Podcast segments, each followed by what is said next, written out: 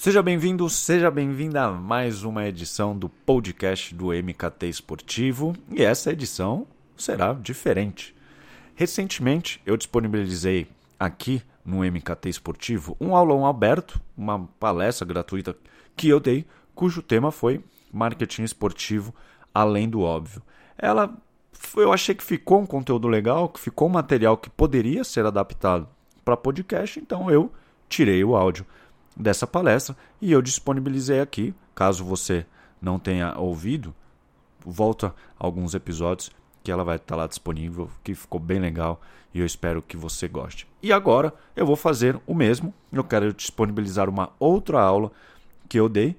Que, imagino que um mês depois do marketing esportivo além do óbvio, se eu não me engano, mas agora eu falo sobre quatro principais setores do nosso mercado, do mercado de negócios do esporte. Se você quer saber quais são, então fica comigo até o final, me dá essa moral, me ouve, porque o mais bacana é que estes quatro pilares, esses quatro setores, eles estão dentro da formação MKT Esportivo Experience. Então, esse tema é abordado com mais profundidade, com mais riqueza de detalhe dentro do meu curso online, que se você não sabe, ele tem sete módulos, mais de 10 horas de conteúdo, masterclass mensais com outros profissionais, então tem patrocínio, internacionalização de marca, carreira na Europa, no Brasil, enfim, grupo no Telegram. É uma troca muito bacana que rola mensalmente com quem já adquiriu a formação. E eu posso dizer que é a formação mais completa do país e ela não tem necessidade de você ter feito uma faculdade, uma pós, enfim. Então, antes de eu disponibilizar essa aula sobre os quatro setores, os principais setores do nosso mercado, saiba que o link da formação está na descrição do episódio.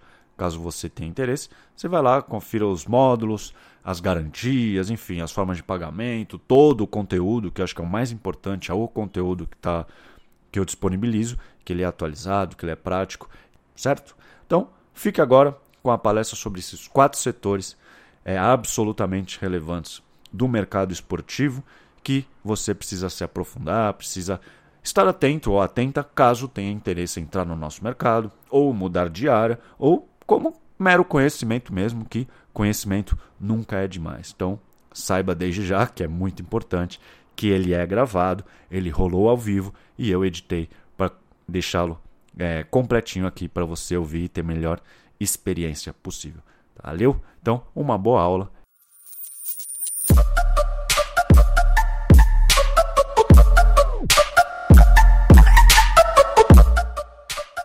Bom, então vamos lá. Para dar esse pontapé inicial, eu trago esses temas que eu vou abordar é, nessa nossa aula, nesse nosso encontro, que eu vou falar sobre um pouco sobre patrocínio, atletas, streaming e tecnologia. Naturalmente, eles, né, eles acabam se encontrando em algum momento, principalmente patrocínio e atletas, streaming tecnologia, né? Streaming atletas, por que não, né? Se a gente começa a falar sobre materiais, sobre, sobre esportistas, né? Sobre séries, documentários, enfim. Então eles acabam também se encontrando. E eu acho que mais para frente o patrocínio e o streaming também vão conversar bastante. Mas, enfim, esses são os quatro temas que eu vou abordar nesse nosso encontro.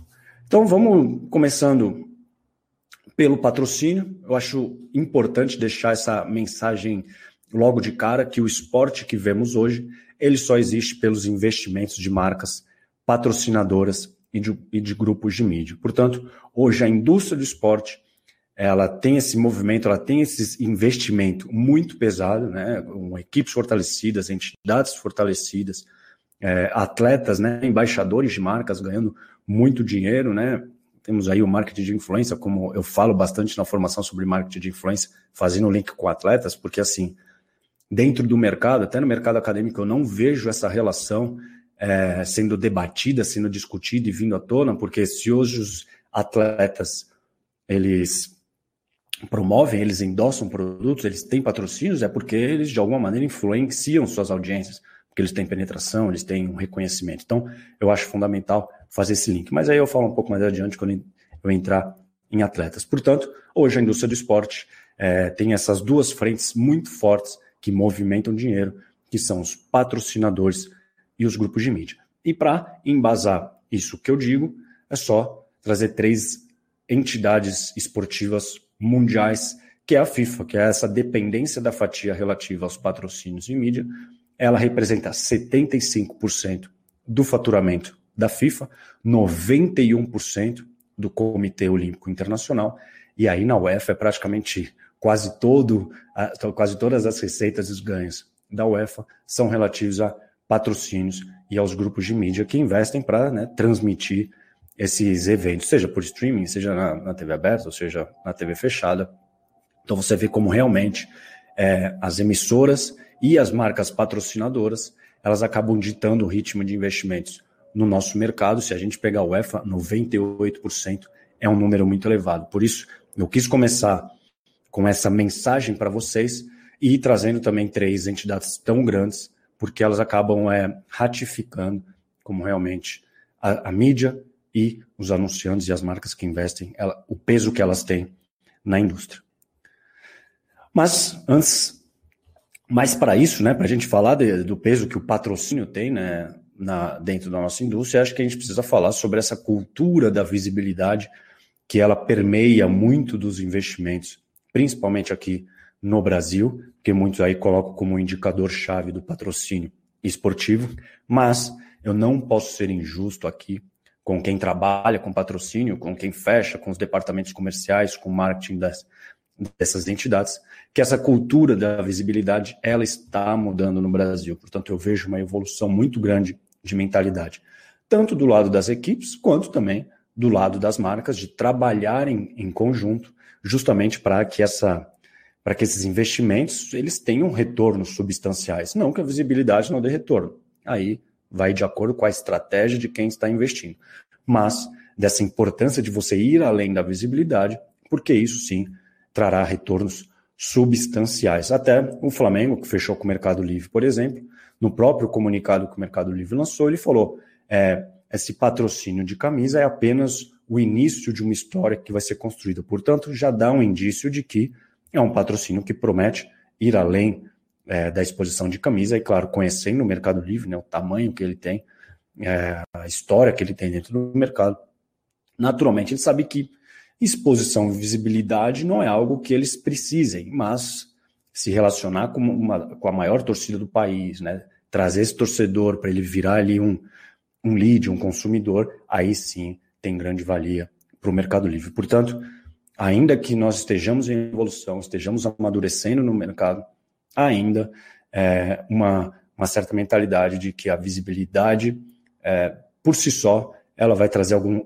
um retornos substanciais. De novo, ela pode trazer um retorno, claro, mas nada como mexer no brilho, né? Oferecer uma experiência marcante para o público, para o consumidor, para ele ter uma lembrança de marca muito mais satisfatória e quem sabe aquela marca permanecer no esporte por muito mais tempo, não fechando ali um contrato de um ano ou um contrato pontual, que a gente sabe que ela atende ali um, um objetivo de curtíssimo prazo, né? Que ali é pegar um canhão que uma emissora pode oferecer, mas você, a partir do momento que você trabalha experiências, trabalha um relacionamento muito mais estreito com o público, certamente o retorno vai ser muito mais satisfatório. Se maior, menor, não importa. Porém, você vai deixar sua marca, você vai deixar um legado no esporte e certamente na cabeça das, das pessoas você vai se posicionar de maneira muito mais positiva.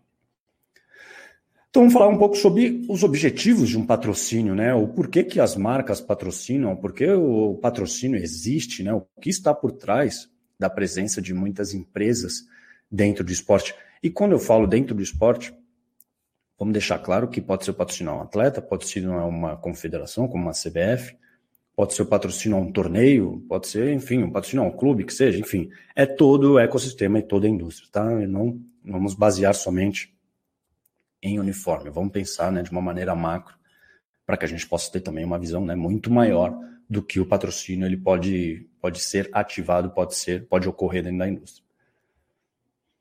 Eu, eu divido em, patro, em, objetivos primários, corporativos, de produtos, de vendas, hospitalidade e político. Aí acho que logo de cara, né? Você olhando esse aí, tem um que né, a gente tenta lutar contra, mas a gente sabe que é, em algumas organizações ele ainda se faz presente, mas enfim, vamos nessa.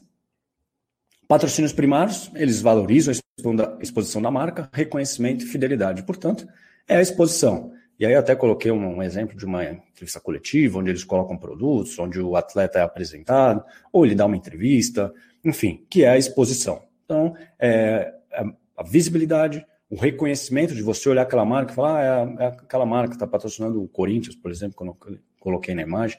Então é isso, é olhar para a marca, reconhecê-la e garantir que ela vai sair é, no maior número de lugares possíveis, principalmente durante as transmissões. Então esse é o objetivo primário. Vamos dizer que ele é a porta de entrada do patrocínio esportivo.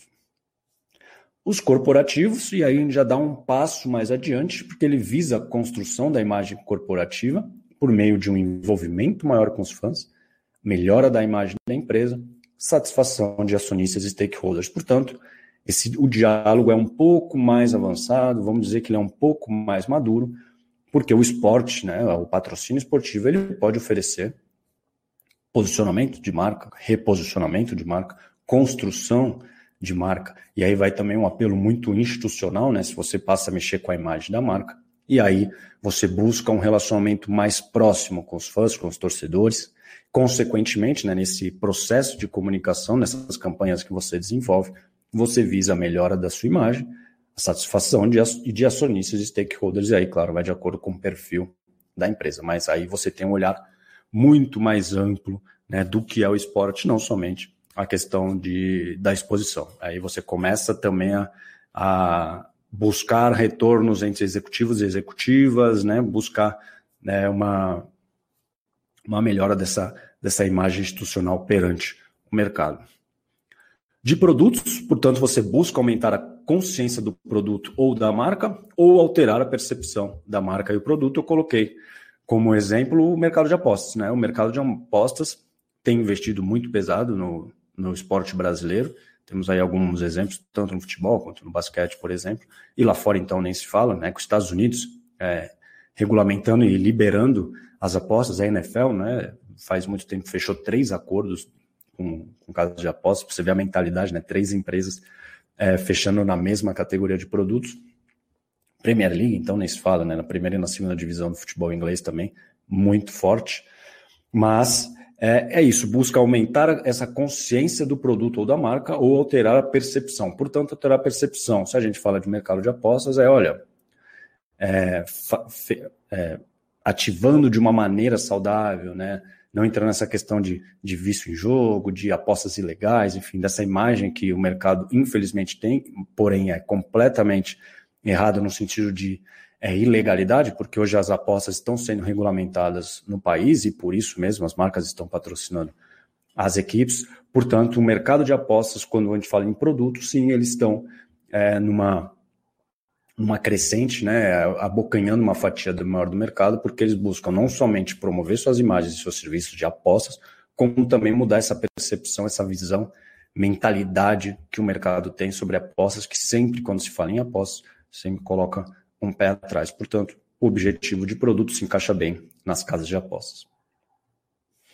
Vendas, aí acho que né, é redundante né, explicar que é o aumento das vendas de uma maneira direta por meio do investimento que é feito. O Banco BMG, eu acho que é o maior exemplo é, existente no futebol brasileiro, quando a partir do momento que ele cria cartões né, dos, dos clubes é, de serviço, né, produtos digitais para os clubes que ele patrocina, e o clube vai ganhar de acordo com o engajamento dentro desse serviço. Né? Então, o PMG deixa muito claro, falou, olha, eu preciso vender meu serviço, eu preciso ter mais correntistas.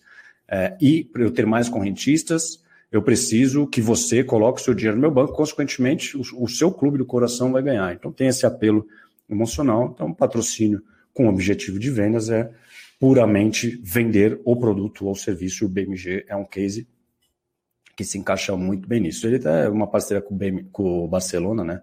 Também para o mercado brasileiro, que é isso. Hospitalidade, então aí o foco é no relacionamento com públicos de interesse da empresa, é, gerando uma experiência positiva.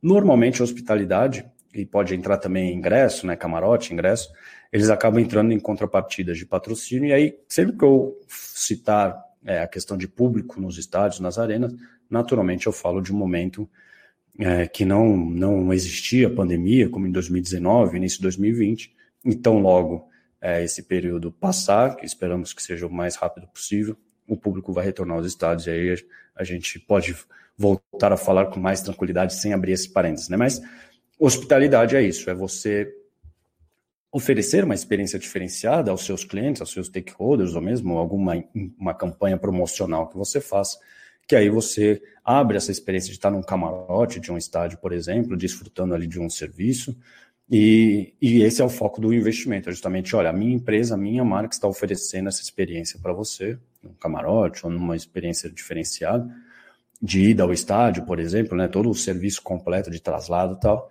Então, a partir do momento que eu invisto num patrocínio, invisto numa equipe ou no estádio, isso já entra como uma contrapartida e que eu posso oferecer para o público.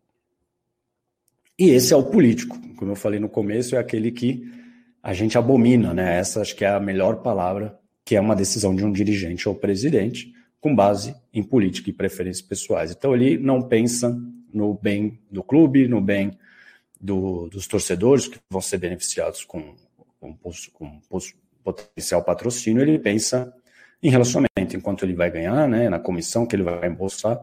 É, às vezes não, ele conhece ali o presidente de uma de uma, de uma empresa, de uma marca, e que ele facilita né, esse processo de patrocinar o clube. E aí a gente sabe que quando é uma questão política, certamente o maior prejudicado vai ser o torcedor e depois o próprio clube. Portanto, são esses objetivos é, primários de venda, produto, hospitalidade, político, que é, o, o patrocínio oferece para as empresas que se utilizam de qualquer ativo no esporte para é, e aí, claro, vai de acordo com os objetivos, mas ela embarca no esporte para ter algum tipo de retorno, seja vender mais, seja ganhar mercado, mudar percepção, construção de imagem, reputação, enfim. E eu acho que um dos cases mais legais do mercado, eu acho que eu quero saber até pelo chat se vocês concordam comigo, que é o da Red Bull. Eu acho que até coloquei que a Red Bull se destaca por ter uma abordagem inovadora e que prioriza a integração integração dos seus canais, integração dos seus ativos, né, dos seus pilares de investimento, porque acho que a Red Bull deixou né, de ser uma empresa de energético ou uma líder de mercado do, do segmento de energético, mas ela passou a ser uma marca de entretenimento, uma marca esportiva, ela passou a ser sinônimo de inovação, né? E isso fruto de todo o trabalho que ela desenvolveu no esporte, sendo pioneira em muitas coisas dentro da nossa indústria, então, eu sou muito fã do trabalho que a Red Bull desenvolve, porque hoje, se você pensa em Red Bull e fala sobre algum ativo do esporte, você tem várias opções, né? Você não pode falar, ah, não, Red Bull é futebol. Não, é, ela já vem várias outras coisas na cabeça, e, e isso que embasa essa abordagem inovadora, porque ao, ao integrar né, todos os seus ativos, né, você acaba tendo uma percepção muito mais ampla do que a marca faz dentro do esporte e é, e é, é, justamente essa frase que eu coloquei, que não é sobre patrocinar um evento ou uma equipe, mas ela assume a propriedade dela. Então, a Red Bull não patrocina um clube, não, ela é dona de um clube, de vários clubes também no caso. A, patro, a Red Bull não patrocina uma escuderia da Fórmula 1, ela é uma escuderia da Fórmula 1. Então você entende como tem né, é, uma diferença que faz todo, é, faz todo sentido, faz toda realmente a diferença quando a gente pensa em Red Bull dentro do esporte. Eu adoro as ações que a Red Bull faz, porque é difícil né, você falar, ah, a Red Bull fechou o patrocínio. Aí quando você vai ler, né, de fato o que aconteceu, não, ela patrocina o torneio inteiro, né? Ela envelopa todo um torneio, uma competição, como tem os Air, Air, Air Race. Então, acho a abordagem que a, que a Red Bull faz no esporte, eu acho fantástica, porque é, em um momento ela é um clube de futebol, em um momento ela é uma escuderia, em um momento ela patrocina né, um dos maiores jogadores é, de futebol do mundo, mas também ela é e-sports, porque ela também patrocina torneios de esportes, ela tem embaixadores né, nos esportes eletrônicos, portanto, esse trabalho absolutamente 360 graus que a Red Bull faz no mercado, para mim, ela é sinônimo de esporte, sinônimo de patrocínio, de entretenimento, de inovação, e por isso eu coloquei é, como o único case, claro, tem tantos outros cases, até eu, eu coloquei algum desses cases durante quando eu falei sobre os objetivos, mas eu acho que a Red Bull é a cereja do bolo quando a gente fala sobre patrocínio esportivo. por conta de tantos investimentos, tantos pilares que ela tem, que ela acaba sendo aí um case de absoluto sucesso na nossa indústria. Bom, fechamos a primeira parte. Agora vamos falar sobre atletas, né? Já estamos logo de cara com o Stephen Curry e a Curry Brand, né? A marca dele, né? E no, na formação eu falo justamente sobre isso, sobre atletas que é, se fundem com marcas, né? É claro, eu dou o exemplo do, né? MJ, do Michael Jordan com a Air Jordan, mas a Curry Brand ela chegou no mercado justamente também com esse objetivo, né? De ser uma marca Vai ser difícil bater, né? Uma marca do Jordan, acho que qualquer marca esportiva que se propõe a isso é um desafio bem grande, mas é legal, é legal. A Curry Brand ela faz um trabalho de comunicação de produtos, então assim, você vai assistir um jogo do Curry, cada jogo ele tá com um modelo diferente, com uma cor diferente, é incrível o mix de produtos que a Under, que a Under Armour, né, que é a patrocinadora do, do Curry, ela oferece por meio da, da marca dele. E aí, fazendo um breve histórico né, sobre é, os atletas, e aí, claro, pensando em endosso, pensando em marketing esportivo, lá atrás, lá, nossa, faz tempo isso, viu? É, a primeira fase de atletas, né, como, como embaixadores de marcas, eles fecharam contratos de endosso, né, de material esportivo, com foco em vender produtos.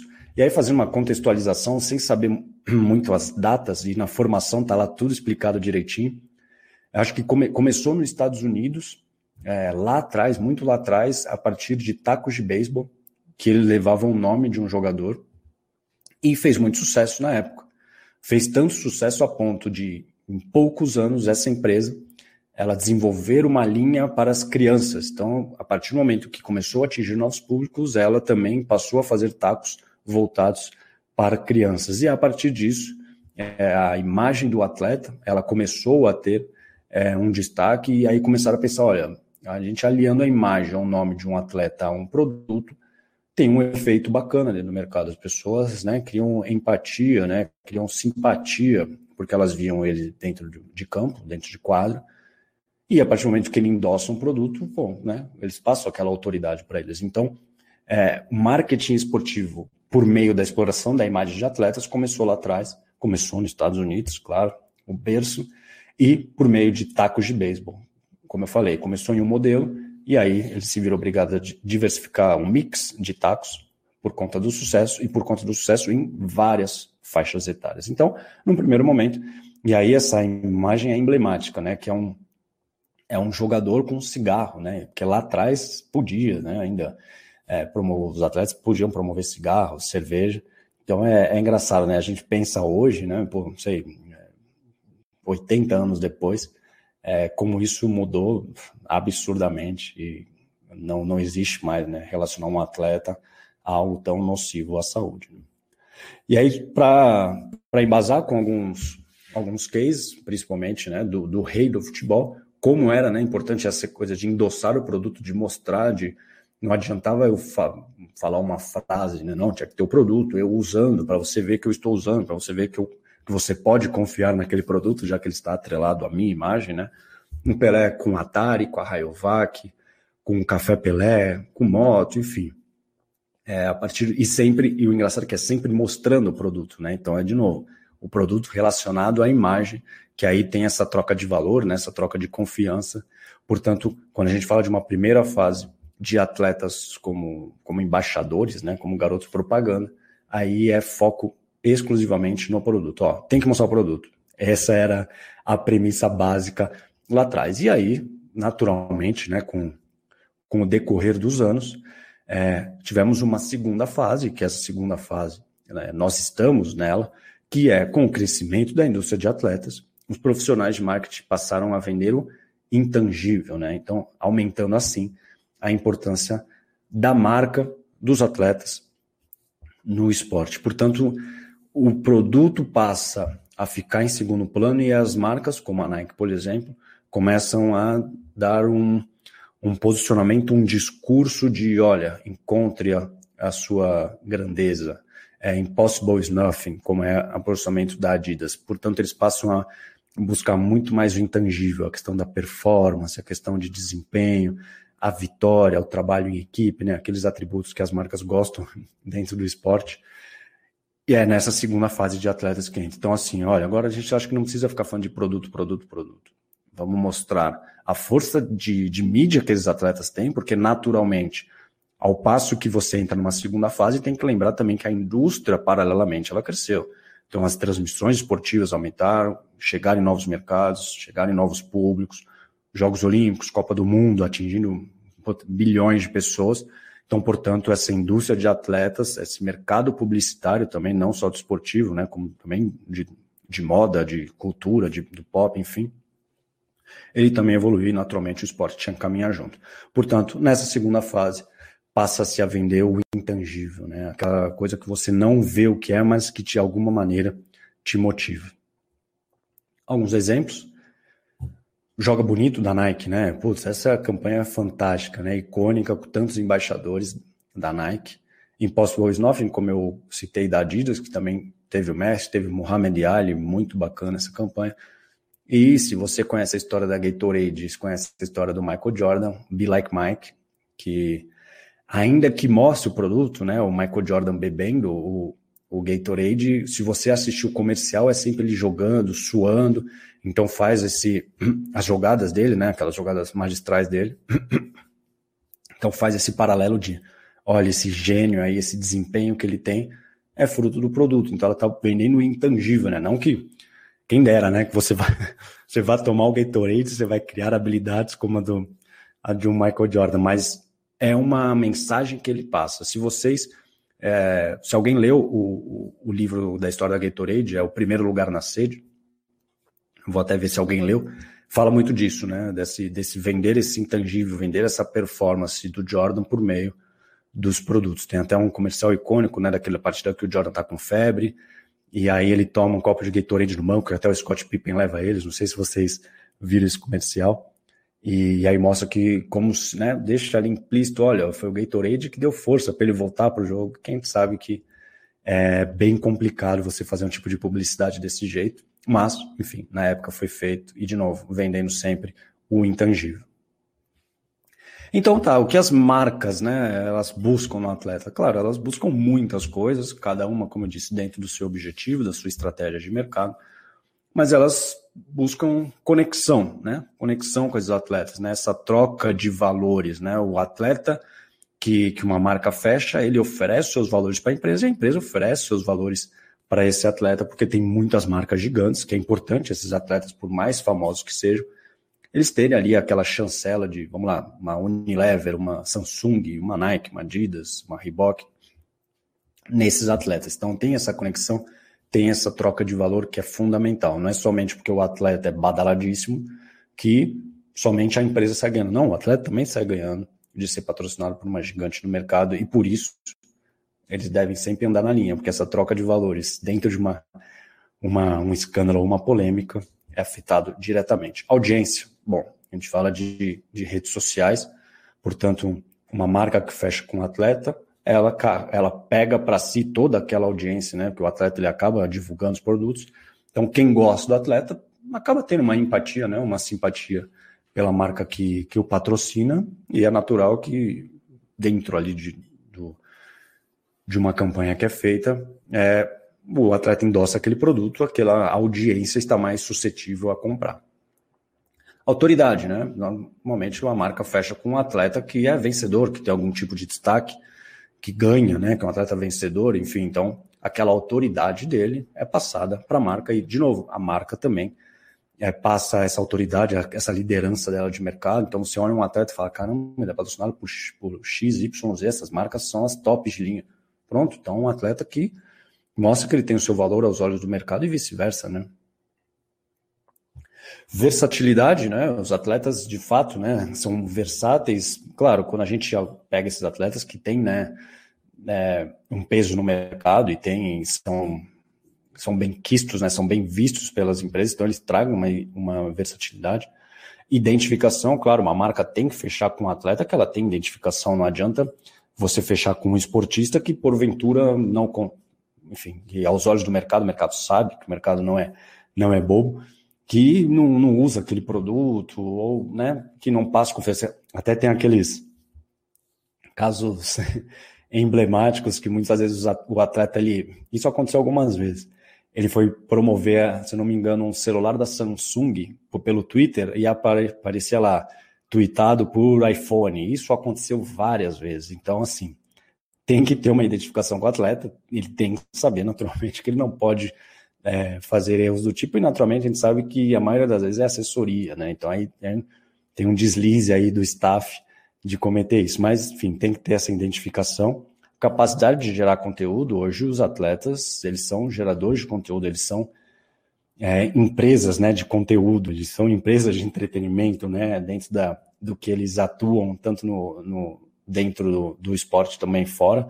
Então eles são, eles têm que ter essa capacidade de gerar conteúdo. Claro, se não eles, a equipe que está com eles e engajamento.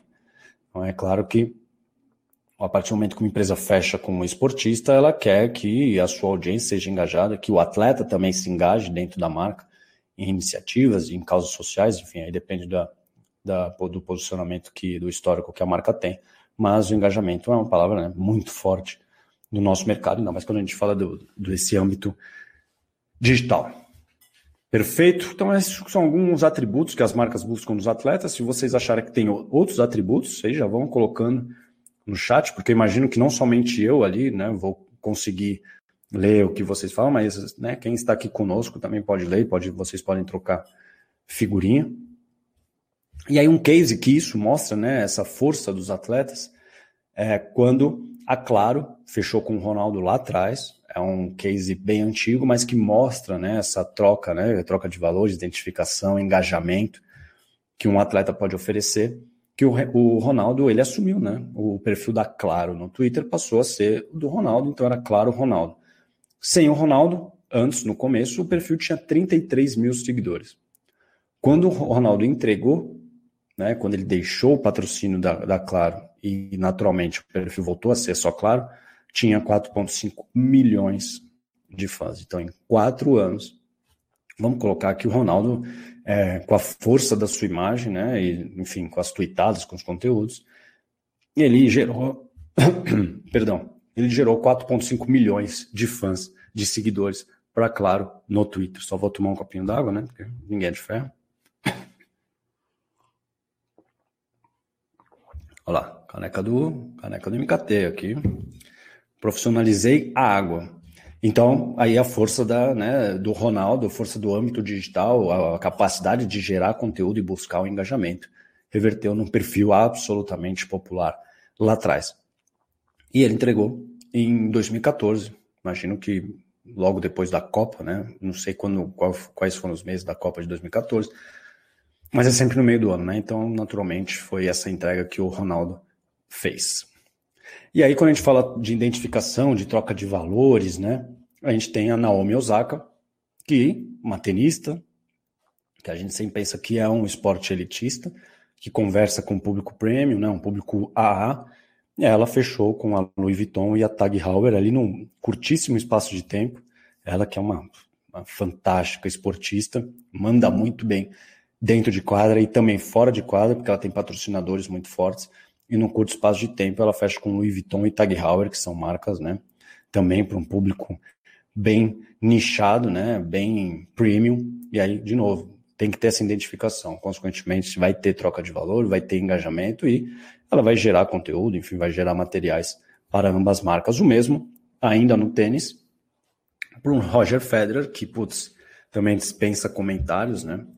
Tanto a classe, a excelência que ele tem dentro de quadra e sendo o embaixador da Lindt, né, que é um chocolate suíço. O Federer é suíço, então aí, se a gente for falar de identificação e troca de valores, é até redundante, né?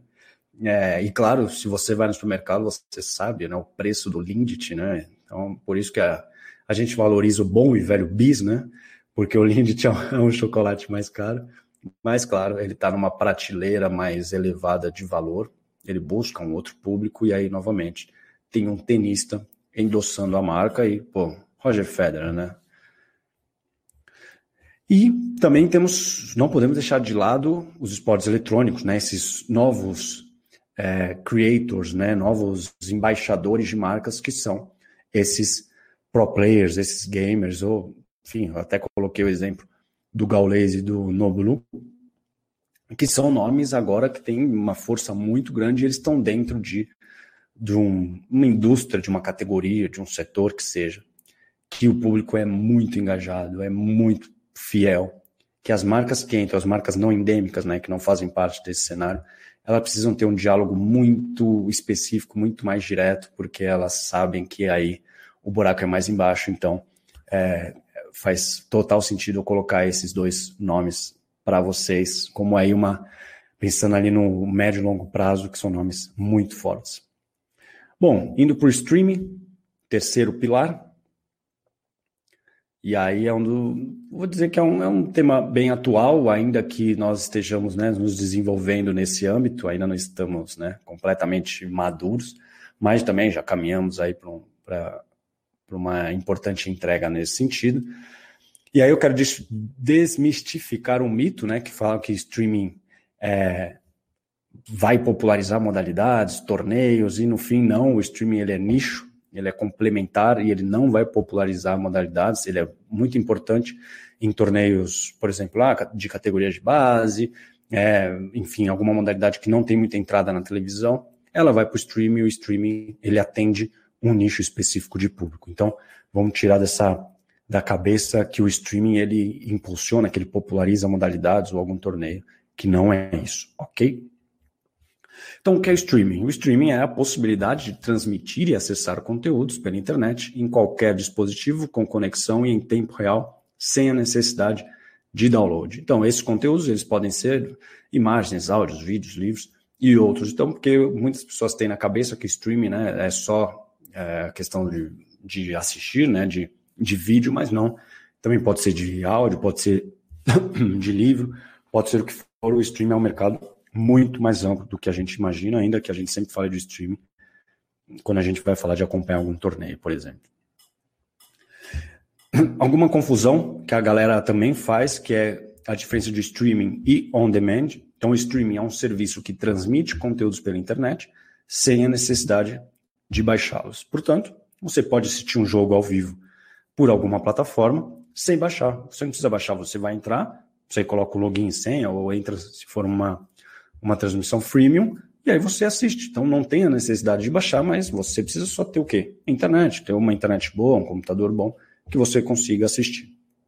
Já o on demand é a possibilidade de assistir o que quiser, na hora que quiser. Então, todo serviço, é, todo serviço on demand, ele é transmitido usando o streaming. Então, é, porém, nem todo conteúdo streaming é on demand. Então, o on demand é as plataformas que a gente, Amazon, Netflix, que tem conteúdos por demanda, que você vai assistir na hora que quiser, quando quiser, estão, vão estar sempre disponíveis. Já o streaming é um serviço que transmite conteúdo pela internet, que você não tem a necessidade de baixá-los. Por isso que eu digo que todo serviço on demand ele é transmitido usando uma tecnologia de streaming, porém nem todo conteúdo streaming é on demand. Certo? Estou vendo aqui o que vocês falam no, no, no chat. E, bom, e 1,2 bilhão de pessoas assinaram algum serviço em 2020. Olha lá, efeitos da pandemia, né? Um aumento de 145% em relação a 2019. Portanto, naturalmente, as pessoas ficaram muito mais em casa. Naturalmente, elas migraram para as plataformas, assinaram essas plataformas justamente para ter entretenimento, né? Ao passo que todos os eventos esportivos paralisaram. Então, o streaming ele responde a perguntas importantes e por isso ele tem tanto valor para nós profissionais, né, que trabalhamos com isso, né? Como, por exemplo, quais dispositivos são utilizados para acesso, então, de que maneira você acessou essas plataformas, quais são os dias e os horários mais populares, qual conteúdo foi mais acessado, o quanto assistiu, pausou, voltou, então, ó, o que ele assistiu, onde ele parou, e de onde ele parou, ele continuou ou não, ele abandonou aquele material. Isso é muito importante. O formato de maior audiência, portanto, o que, que o meu público consome, afinal? Porque eu sabendo disso, eu vou intensificar os esforços nisso. Os hábitos de escolha, ou seja, de rolagem, se você tiver no celular, na tela inicial do serviço. Isso dá para você fazer um mapa para saber, por exemplo, quais categorias de. Vamos, vamos falar de filme. A comédia, romance, policial, terror, eu consigo saber onde aquela pessoa está navegando para saber o que mais atrai. Então, dentro de uma plataforma de streaming de clube, a gente pode pensar, ah, é os melhores momentos, são bastidores, são entrevistas, são jogos do passado, né, jogos de lendas, enfim, isso dá para saber é, a partir de, um, de uma espécie de mapa de calor, vamos assim dizer. A avaliação do que foi consumido, então a partir da nota que você que você dá, né? Você aquilo teve valor para você ou não teve valor para você, você começa a fazer um mapeamento de consumo do que realmente atrai, né, dentro do, de um serviço. Então, por isso, de novo, o streaming é muito importante, além do conteúdo que você oferece, claro, mas você conhecer profundamente o seu público. Você saber o que, é aquele dado, né? Você ter esse big data, mas mais do que ter um big data muito grande, você saber interpretá-lo, você saber explorá-lo da melhor forma, e a partir disso você entrega aquilo que ele realmente quer consumir, o que realmente o atrai. Porque não adianta você criar algo, oferecer algo sem ter feito uma pesquisa do que realmente importa, do que realmente traz. E aí a gente pode entrar em conteúdos personalizados. É, isso está dentro da formação, fala bastante sobre conteúdo personalizado, com muito case, mas é por isso que o streaming é tão importante, porque ele responde muitas dessas questões. E isso, o papel do streaming é complementar, diversificar, interpretar e entender. Quando a gente fala de complementar, é a experiência de consumo. Então ele complementa uma experiência de consumo que às vezes você pode estar assistindo, você pode estar é, se dialogando, né, se relacionando com o que você está é, assistindo, diversificar, diversificar que a entrega, né, o conteúdo, interpretar o, o comportamento da base de usuários e, consequentemente, você entender o que realmente o atrai, justamente para entregar o que realmente importa, o que realmente ele vai consumir. Então, o, a função, o objetivo e o papel do streaming é isso: é complementar a experiência, diversificar a entrega, interpretar né, o, o comportamento daquele usuário e entender para que você passe a oferecer para ele o valor, né, do que realmente o interessa, ou realmente o atrai. E aí eu coloquei alguns cases bem rápidos, como a NBA League Pass, que ele também está dentro do Prime Video. Então aí você vê uma união de duas gigantes. Né? É bom que o League Pass ele diversifica bastante a entrega dele, ciente que ele pode impactar diversos públicos, como no Brasil, né? tem na, na Vivo, enfim. É, e o serviço independente sozinho, e a nossa NBA faz uma entrega bem ampla, né? mas o NBA League Pass é o serviço da NBA. Tem a Barça TV+, e é um case de muito sucesso. Eu falo muito, muito, muito na, na formação sobre o Barcelona, principalmente da Barça TV+, trago aí alguns, alguns quotes aí do, dos executivos que estão por trás desse serviço. No Brasil, a gente tem o Paulistão Play, né, da Federação Paulista de Futebol, que declarou, né, deixou muito claro que ela quer realmente conhecer o público e por isso ele foi lançado com muitos torneios também. É, não tem ali briga né, de, de direito de transmissão, né, para alguns direitos que já estão vendidos para as emissoras mas Paulistão Play é um exemplo muito legal, porque essencialmente né, é, é genuinamente brasileiro.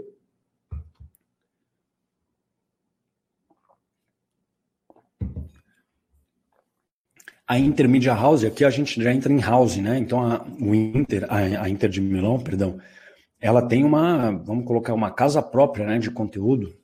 A, o Milan também tem, o Bayern de Munique também tem. Aí a gente está falando, né, de outro patamar de, de conversa, né? Porque aí eles têm estúdios próprios, né? Como se fosse uma, uma, uma, um canal de fato, né? Uma televisão, um grupo de mídia robusto, porque lá eles geram conteúdo, eles, eles criam os seus conteúdos, eles editam, eles fazem toda a pré, a pós produção e naturalmente utilizam aí o seu serviço.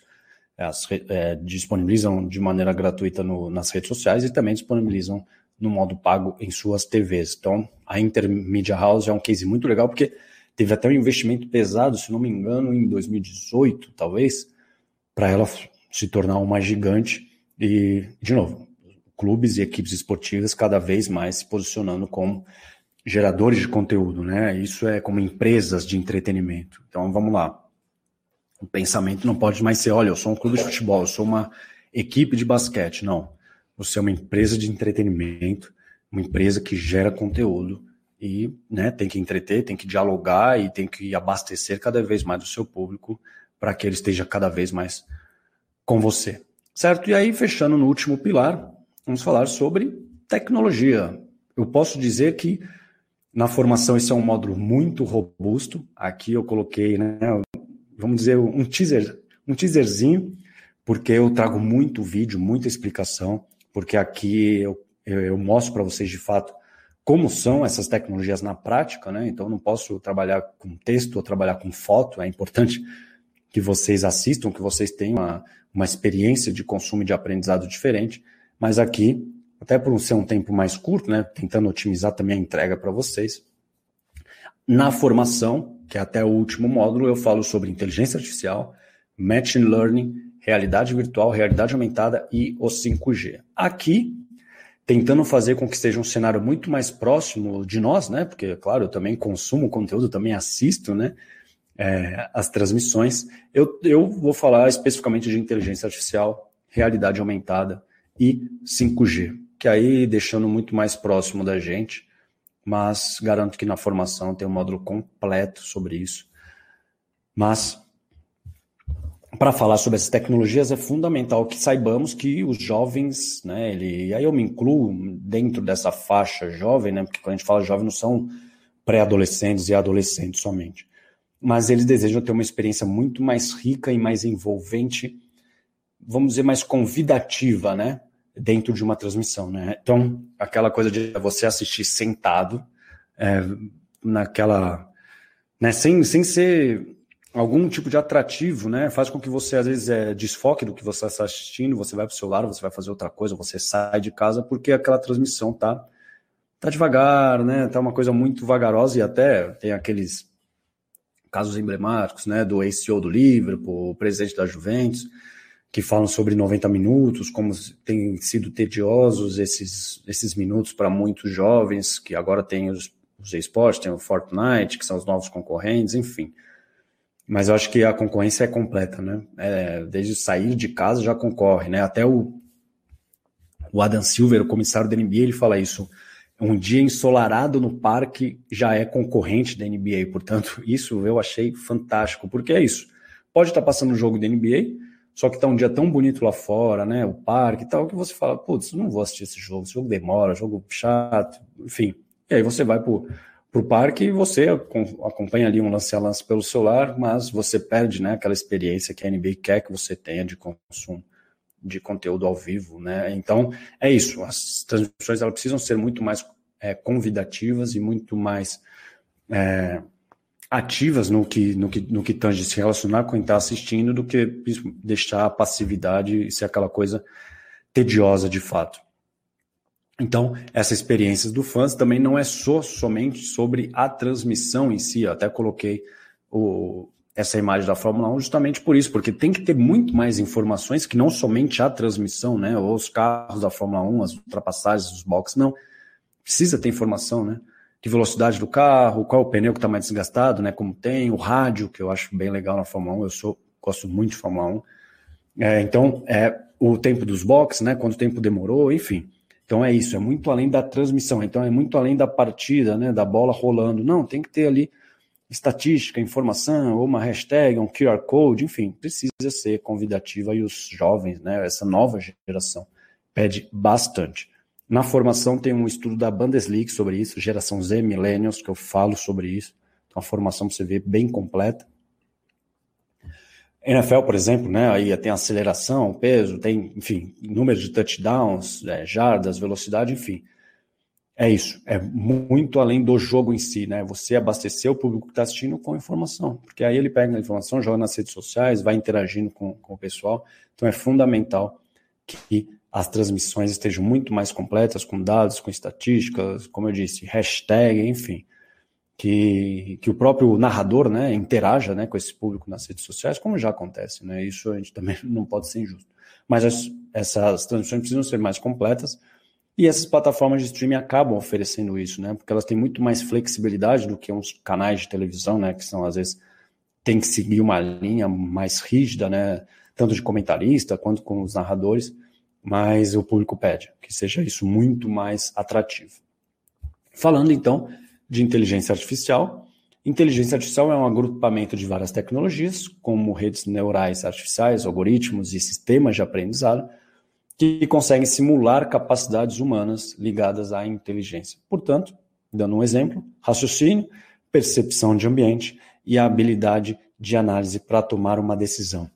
Então, talvez você já deve ter imaginado assim, bom, raciocínio, percepção de ambiente e habilidade de analisar, de análise, né, perdão, para tomar uma decisão. Isso está muito presente nas transmissões, que é o VAR, por exemplo, né, que é a linha de gol da Premier League, que é o, o review da, da linha da, de uma quadra de tênis, e isso é por meio de inteligência artificial. De novo, um raciocínio é algo muito rápido ambiente, é, análise muito rápida para entregar esse resultado de ó, foi gol, ou a bola foi fora, né, foi out, ou no VAR, né, enfim, é o pênalti e tal. Então, a inteligência artificial ela está muito presente nessas transmissões. Então, se você não sabia que isso é feito por meio de inteligência artificial, agora sabe que essas tecnologias são geradas rapidamente nas transmissões por meio de inteligência artificial. Quando a NBA, né, na, na bolha, ela colocou, inseriu o público né, na, nas cadeiras, é, acho que era pelo Microsoft Teams, se eu não me engano, que eles colocavam aí o público como se ele estivesse numa arquibancada, também foi feito por meio de inteligência artificial. Nesse caso, a NBA tem uma parceria com a Microsoft, né, bem legal. Eles prometem revolucionar a indústria, eu falo sobre isso na formação. E a inteligência artificial possibilitou que o público, entre aspas, né, assistisse é, os jogos do ginásio na temporada passada. E o Liverpool possui um departamento especializado em análise de dados que utiliza inteligência artificial.